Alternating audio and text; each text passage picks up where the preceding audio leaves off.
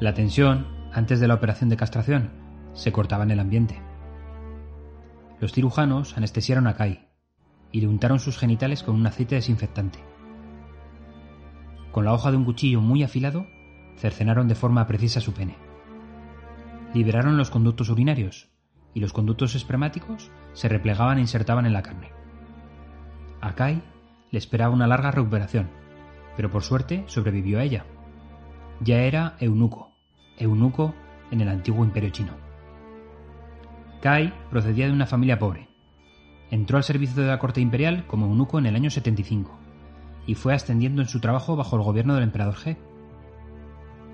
En el año 89 fue promocionado al taller imperial, encargándose de la fabricación de instrumentos y armas.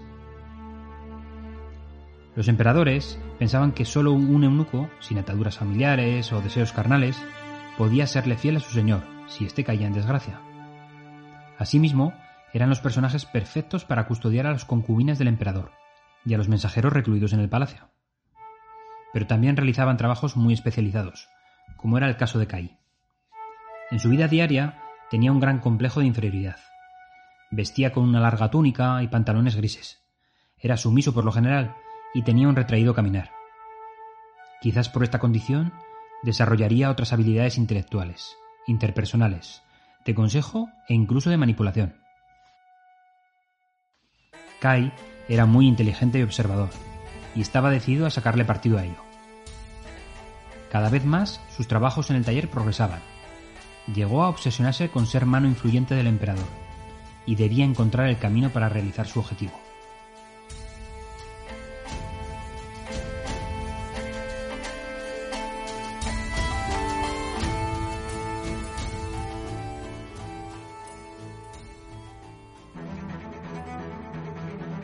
Normalmente pensamos en las presentaciones de una forma idílica, a un cliente, a un comité de validación. Pero hay otras presentaciones muy importantes que son las que hacemos a nuestros propios equipos. La verdad es que tenemos que acostumbrarnos a todo tipo de receptores de las presentaciones. Nos vamos a encontrar gente de todo pelaje, incluso dentro de nuestros equipos. Casi seguro que en vuestros equipos hay personas que profesionalmente pueden estar un punto por delante de la media, por experiencia, por actitudes excepcionales, por valía personal. Y en muchas ocasiones, demasiadas para mi gusto, este tipo de personas se convierten en una pieza clave en el equipo. Además de dar un valor añadido muy valorado, realizan un efecto de llamada y son una bandera a los que seguir por el resto de los miembros del equipo. Así que este moderno influencer puede presentarse como un buen aliado en el cohesionado del equipo o quizás en uno de los caballos de Troya para dinamitar los objetivos globales. Bien, llega el momento de realizar una presentación al equipo. En este caso es una iniciativa tuya, para presentar un plan de acción que tiene efectos colaterales. Más carga de trabajo adicional, cambios en la forma de hacer las cosas o incluso una idea arriesgada a validar. Es en ese momento cuando lo ves venir. Por cualquiera de las razones anteriores, tu influyente colaborador va a decir que no. Y como efecto inmediato vas a tener un retraso o peor, un punto de bloqueo en la consecución de los objetivos. De nuevo, no hay recetas mágicas para afrontar este tipo de presentaciones. Ves la oposición venir. Y tengo que decir que he probado varias cosas con el mismo ratio de acierto que de fracaso. Os dejo algunas por si os sirven. 1. Intentar un acuerdo previo con él o con ella, antes de que la propuesta en presentación formal. Es la forma más lógica. Buscas el apoyo, entender su razonamiento y evaluar si realmente estás en línea. Si realmente es así, no habrá problemas. Pero en caso contrario, si tu propuesta es contraria y decides seguir manteniéndola como propuesta final, obtendrás un sonoro ya te expliqué yo que eso no puede ser. Así que es posible que de nuevo estemos en la casilla de partida. Segundo, hacer valorar una tercera opinión, normalmente de alguien de rango superior, como propositor de esta propuesta. Este rango superior aminorará y suavizará automáticamente las posturas dentro del equipo. Un aliado estratégico hace sin duda las cosas más fáciles. Y tres, mi favorita, la psicología inversa. En alguna ocasión lo probé con acierto. Se propone en la presentación el camino diametralmente opuesto al deseado y por el principio de oposición de tu colaborador influyente, su postura será la que inicialmente habrás querido tú adoptar. Esta forma es muy arriesgada, pero muy efectiva, cuando la polarización del equipo está muy determinada. Puede ser válida a corto plazo, puesto que consigues un triunfo en una batalla aunque nadie más lo sepa, será nuestro secreto. Y un subidón de ego para todo el equipo, quien interpone un criterio frente al director de la presentación o el proyecto en este caso. Si se nos va de las manos, la estrategia puede crear un descrédito de tu figura como gestor, pero reconociendo inmediatamente tu propuesta errónea, también te aportará un aspecto dialogante. Eso sí, en caso de ser descubierto, no habrá quien levante tu fama de manipulador nunca más.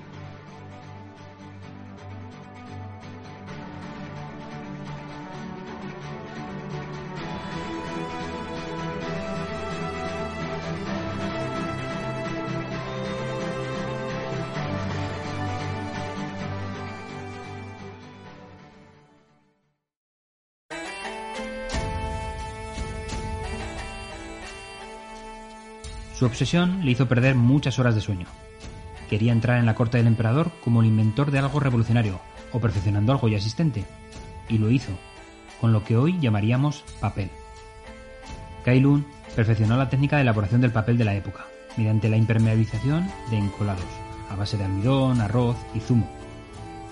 Todos estos materiales se trituraban de forma cuidadosa y eran sumergidos en enormes tinas de agua para hacer una pasta eran removidos cuidadosamente durante varios días. Para su secado se extendía al sol largas láminas, lo más delgadas posibles. Un cuento popular narra que cuando Kai Lun mostró el papel al pueblo chino, se burlaron de él. Con el fin de impresionar a la gente con el poder mágico del papel, simuló su muerte y se enterró a sí mismo con un tubo de bambú para poder respirar. Siguiendo sus instrucciones, sus amigos quemaron papel sobre el ataúd y lo sacaron de la tierra, vivo otra vez.